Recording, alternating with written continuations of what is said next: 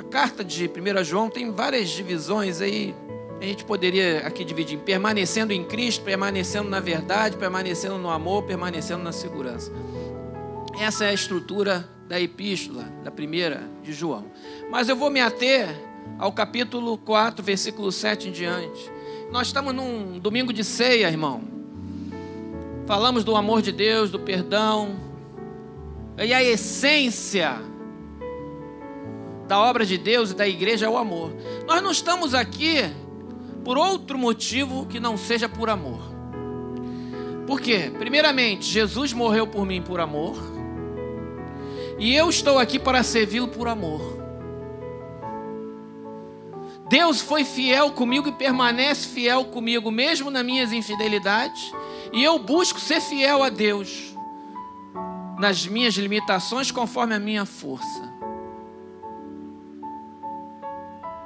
Nós, como igreja, individualmente, como corpo vivo de Cristo, também devemos ter essa visão do amor.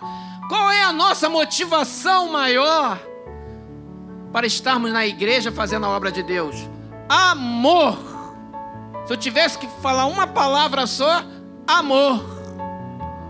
Pô, tem outras, tem muitas outras e eu posso fundamentar na Bíblia as outras também. Obediência à palavra, tal, tudo mais né? Mas o amor é a essência, é a raiz, é o fundamento maior. E até em relação aos dons espirituais, o apóstolo Paulo fala lá em sua carta que de todos os dons, a profecia vai acabar, a língua vai acabar, quando Jesus voltar, a gente for para vai acabar tudo isso. Mas o amor, não, o amor permanece para sempre. Meu Deus. Porque lá não vai, ter, não vai precisar mais de profecia. A palavra de Deus já vai estar lá com a gente, morando com a gente. A sabedoria já vai estar no nosso corpo glorificado, embutido em nós, como o corpo dele. Meu Deus! Línguas, acho que saberemos todas. Saberemos até interpretá-las, seja dos homens, dos anjos. Meu Deus, saberemos, entenderemos. Até o, irmão que está na China falando chinês, ele vai falar qual língua que vai falar no céu? Não sei, não sei que a gente vai entender todas. Aquele episódio da Torre de Babel vai ser desfeito. Mas vamos à Bíblia, irmão. 1 João 4,7. Amados, amemos uns aos outros, pois o amor procede de Deus, e todo aquele que ama é nascido e conhece a Deus. Eu podia parar aqui agora, encerrar o culto, orar e falar, irmão, decora esse versículo e aplica na tua vida, que acabou, a, a mensagem já foi dada. Porque tem tanta coisa aqui que a gente pode puxar desse versículo. Dá para ficar aqui, ó, um seminário de uma semana, manhã e tarde, falando. Amados, amemos uns aos outros. É profundo. Pois o amor procede de quem, irmão? De Deus. E todo aquele que ama é nascido e conhece a Deus. Então, se você ama, você nasceu de Deus e conhece a Deus. Mas o amor de Deus é muito grande, irmão. É. O amor de Deus fez Jesus morrer por mim e por você, sendo nós ainda pecadores. Que amor é esse? Amor, graça, favor imerecido. Não merecíamos e Ele nos amou. O amor de Deus alcança quem não merece também. Alcança aquele que fala mal de você. O amor de Deus vai lá, faz você orar para aquela pessoa que você sabe que não gosta de você, seja no trabalho, seja no, na vizinhança, na família às vezes, ou na igreja, meu irmão. Ou que às vezes você acha que não gosta de você, é porque tem isso, né? Às vezes fica achando, acha, e às vezes a gente acha errado. Na maioria das vezes, a inferência é você pensar algo e quando você vai ver, não é nada daquilo. Versículo 8: Aquele que não ama não conhece a Deus, porque Deus é amor. Deus é amor, irmão. O cara odeia. Poxa, está faltando amor de Deus. Ah, pastor, o senhor nunca teve raiva? Claro, a Bíblia fala iraiva, mas não pequeis. Ora, não deixe o sol se pôr sobre a vossa ira. Irai-vos, mas não pequeis. Não seja longa a tua ira. Não deixe o sol se pôr sobre ela, não. Não deixa para o dia seguinte, para a semana seguinte, aquele negócio virando raiz de amargura, não. Resolve logo, ou então perdoa. Deixa de lado aquele negócio. Ora e entrega a Deus e pronto. A sua ira seja curta, seja curta. E deixa. É da nossa natureza se irar. Não gostar de uma situação que está acontecendo no mundo, ou no Brasil, ou na cidade do Rio de Janeiro, ou no estado do Rio de Janeiro, porque a gente vê tanta coisa, tanta notícia, é corrupção, é não sei o que, que a gente fica com raiva, ficamos irados, e aquilo nos mexe com a gente e a gente expressa. Amém. Eu também acontece comigo. As redes sociais hoje é um canal de das pessoas desabafarem a sua ira. Já perceberam? É um fenômeno dos haters. Né? Hate é odiar em inglês. O verbo to hate. H-A-T-E. Significa odiar em inglês. Aí inventaram o um nome chamado haters, ou aquele que odeia. Então o cara que fica ali na rede social só detonando. Tu escreve uma opinião, o cara, você é um idiota, você é isso, é isso, é aquilo, chama você de um tipo de animal, ou de outro tipo de outro animal, dependendo da cor do animal. Aí vai, rapaz, isso não tem fim. E vai, vai, vai, vai. O amor de Deus passa longe. E a gente embarca. Então, os veículos de comunicação interativos ou redes sociais são muito suscetíveis à emoção, porque você não está do lado da pessoa, você não sabe nem quem a pessoa é, então o cara sente forte a vontade para mandar bala. Jamais falaria aquilo se fosse assim, ó. Face to face. Olho no olho. Não ia falar. Ou não ia escrever. Ou se conhecesse a pessoa. Não, não muda. Mas até tem um livro antigo cristão que diz assim: em seus passos, que Jesus faria? Mas Jesus vê tudo, não vê? Ele conhece o meu coração nas profundezas do meu coração e de todos os irmãos aqui e que estão assistindo a gente. Jesus sabe de tudo. Aí você vai escrever, vai falar, vai fazer. Você olha assim, Jesus está vendo. Jesus está olhando. Será que ele está gostando disso que eu vou escrever, que eu vou falar, que eu vou fazer? Se você, a tua consciência de em Deus e o Espírito Santo que habita em você fala, olha, medita um pouquinho mais, aguarda 24 horas, lê a Bíblia, vê se não vai mudar o que tu vai escrever, ou tu vai falar, ou tu vai não sei o quê.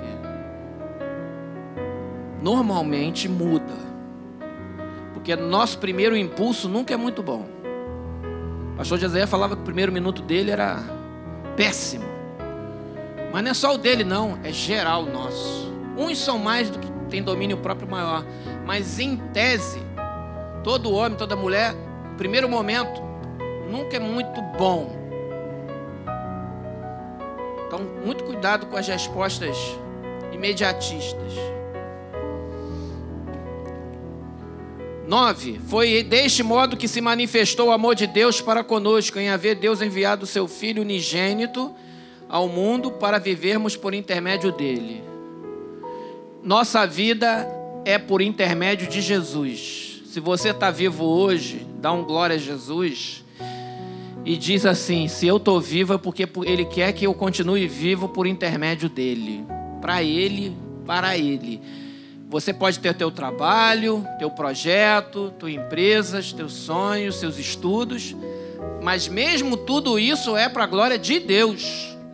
Coloca nessa ótica que você vai enxergar melhor as situações e discernir melhor todas as coisas. À luz da palavra de Deus. Mesmo sendo teu trabalho secular, mesmo sendo. Se você olhar o teu trabalho de Deus como algo que Deus te deu para a glória dele, você vai agir diferente no seu trabalho. você vai ser um empresário melhor. Você vai ser um estudante melhor. Você vai entender que há propósitos maiores do que simplesmente alcançar objetivos deste século, mas existe algo da soberana vocação que está conectado na tua vida. E se você está vivo, tem plano para você. E a Bíblia diz que até na velhice dariam frutos. Dariam frutos. Não é porque você já passou dos 60, dos 70, dos 80 que acabou, não. Se você está vivo é porque Deus quer você vivo. E tem fruto para você. E teve uma outra pregação, um tempo atrás, que eu falei: olha, tem certos frutos que só se dão em determinadas idades. Se a gente estudar as árvores, tem árvore que demora um tempão para dar determinados frutos. Tem árvore que só dá o fruto dela depois de décadas. Tem umas árvores aí diferentes tem isso, esses mistérios aí da natureza. E eu posso fazer uma analogia para a vida do homem que tem certos frutos que são específicos da idade mais avançada. Eu posso dar um exemplo fácil, por exemplo, ser avô. O irmão é avô. Esse ministério de avô, só quem pode exercer é quem? Avô e avó. Eu não posso, porque eu não sou.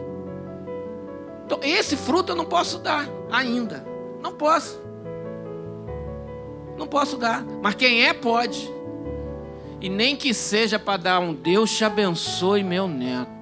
Mesmo ele pequenininho, com 80, 90 anos, não sabem o poder dessa bênção.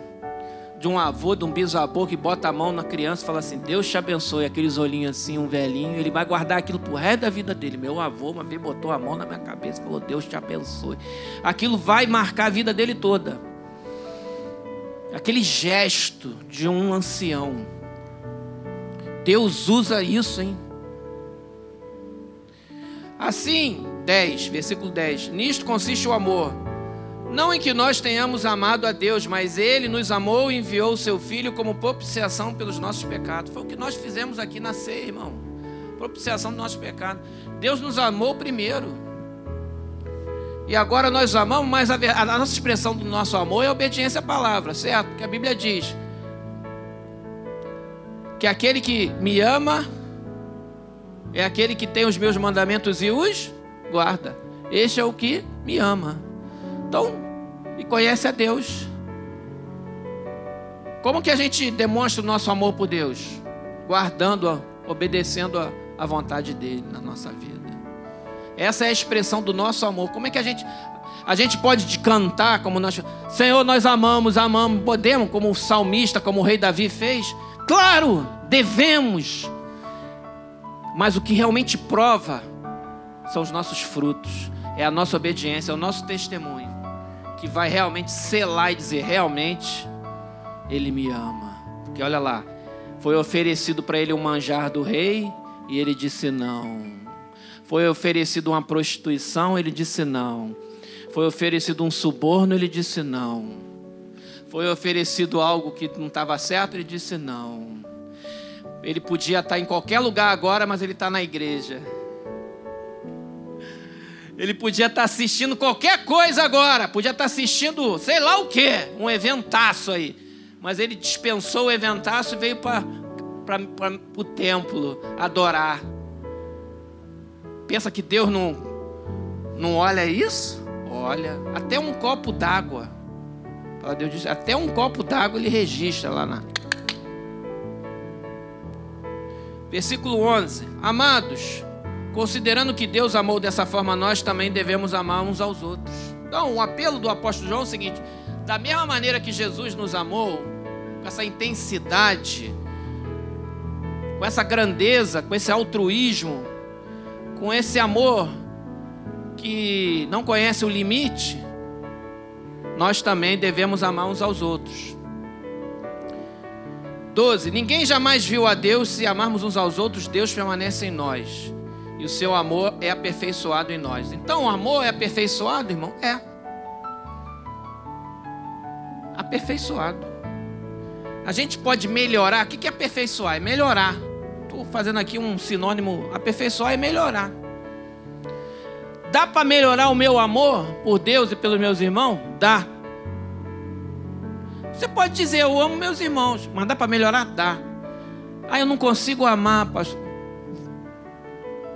Deus vai aperfeiçoar o teu amor. Você vai conseguir. Ah, não consigo porque eu tenho. Uma vez falou uma situação, aconteceu uma situação, aí. E o seu amor é aperfeiçoado em nós. Aperfeiçoado, melhorado. Que 13. Temos certeza de que permanecemos nele, e ele em nós, porque ele nos outorgou do seu espírito. Bom, quando a gente aceita Jesus, já é batizado e vem à igreja, a gente sente a presença de Deus. A gente sente a presença do Espírito Santo. Quando a gente está para fazer um negócio e de repente vem aquele negócio, não, rapaz, isso não é de Deus, não, é o Espírito Santo que está te convencendo da pecado, da justiça e do juízo. Quando você reconhece que errou e ora e pede perdão a Deus, foi o Espírito Santo que te convenceu. Quando você tem aconteceu algo e veio uma paz no teu coração, é o Espírito Santo. Versículo 14: Vimos e testemunhamos que o Pai enviou seu Filho para ser o Salvador do mundo. Se alguém confessa publicamente que Jesus é o Filho de Deus, Deus permanece nele e ele em Deus. Então nós confessamos que Jesus Cristo é o Senhor e o Salvador Nazaré publicamente. Por isso que o pastor faz isso, confessa aqui, por causa disso aqui. Portanto, dessa forma conhecemos o amor que Deus tem por nós e confiamos plenamente nesse amor. Deus é amor. E aquele que permanece no amor permanece em Deus e Deus nele. Deus é amor. Ah, mas Deus é fogo consumidor. É também, claro. Deus é juiz, claro. Deus é nossa bandeira, claro. Mas a essência de Deus é amor.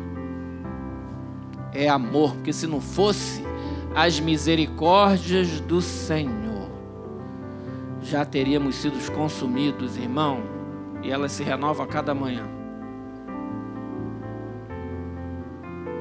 Versículo 17: Dessa forma o amor é aperfeiçoado em nós. De novo, hein?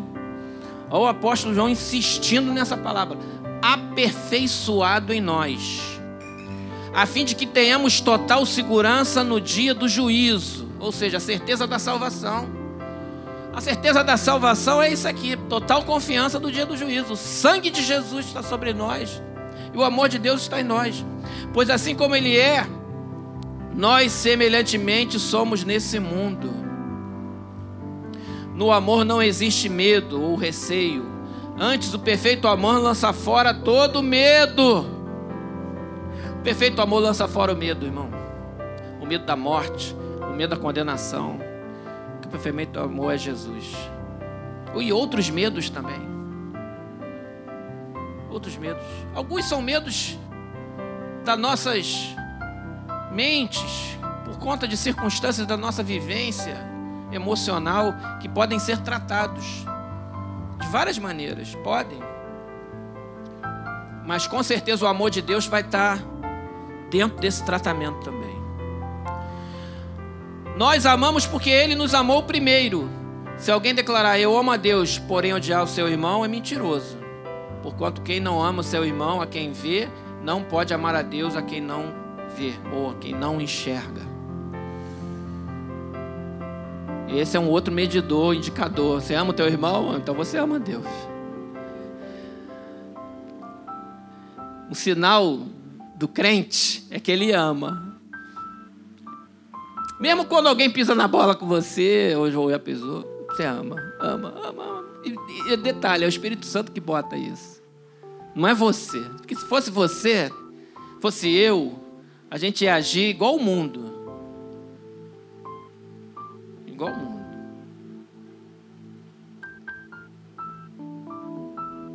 Então vamos amar os irmãos, uns aos outros. Ano passado foi o ano da unidade, irmão. Unidade.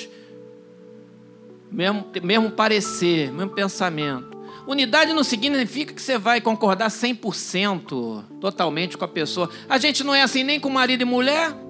Dentro de casa, um gosta de, de vermelho, outro de verde, outro de salada com o tomate cortado redondo, outro cortado assim. A gente discorda às vezes de coisas pequenas e bobas. Ninguém é igual, nós não somos iguais, mas a unidade, ela tem uma unicidade de parecer no amor se convencer e se deixar convencer na palavra. Isso é unidade.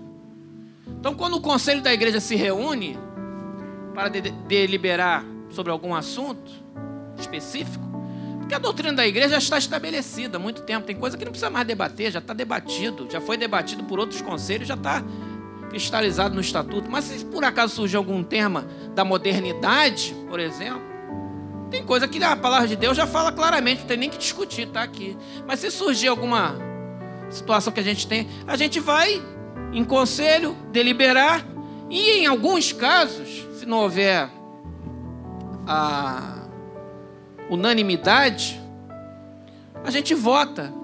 E ao votar, estabeleceu-se o consenso, estabeleceu-se o mesmo parecer. E todos os presbíteros e pastores têm disciplina intelectual suficiente para entender aquilo ali e seguir na direção do amor de Deus. E Deus habita nisso, irmão. Porque onde dois ligar na terra, está ligado no céu. Está ligado no terra, está ligado no céu, rapaz. A igreja é o corpo vivo de Cristo, não é Israel dos filisteus, não.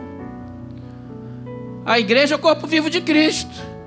Nem a súcia de malfeitores que crucificou Jesus lá, não. Crucifica, crucifica. Porque os fariseus estavam lá, não. A igreja é a noiva. É uma responsabilidade muito grande. Isso aqui. Ora, ele nos entregou que mandamento: quem ama a Deus, ame de igual forma seu irmão. Então, irmão, essa é a palavra que eu quis deixar nessa manhã. Quem ama a Deus, ame de igual forma seu irmão. Nada melhor dar uma palavra dessa no dia de ceia, né? Amo seu irmão. Ah, mas ele votou no partido da política, não sei o quê, e o outro votou no partido da política do outro, não sei o que, sei o que lá. Não importa. Eu, aqui a gente não defende, nem permite que político pregue aqui, justamente para não ter esse tipo de coisa. Pregamos a palavra de Deus. Mas no âmbito secular, às vezes a pessoa pode ter um, umas preferências e o outro outro. Você vai amar o teu irmão mesmo que ele pense na política diferente de você e evita falatórios profanos e esse tipo de discussão entre irmãos. Não convém. Principalmente em rede social. Cai fora, é teu irmão? Não discute. Sai fora, não discute. Você pode até expressar a tua opinião. Vezes eu expresso. Já estou muito mais light. Atualmente eu estou expressando muito menos. E cada vez menos eu vou fazer isso. Vai ser menos isso e mais Deus, mais palavra. Menos de mim, mais de ti. Tem esse? Eu estou falando isso para mim, então vale para todo mundo.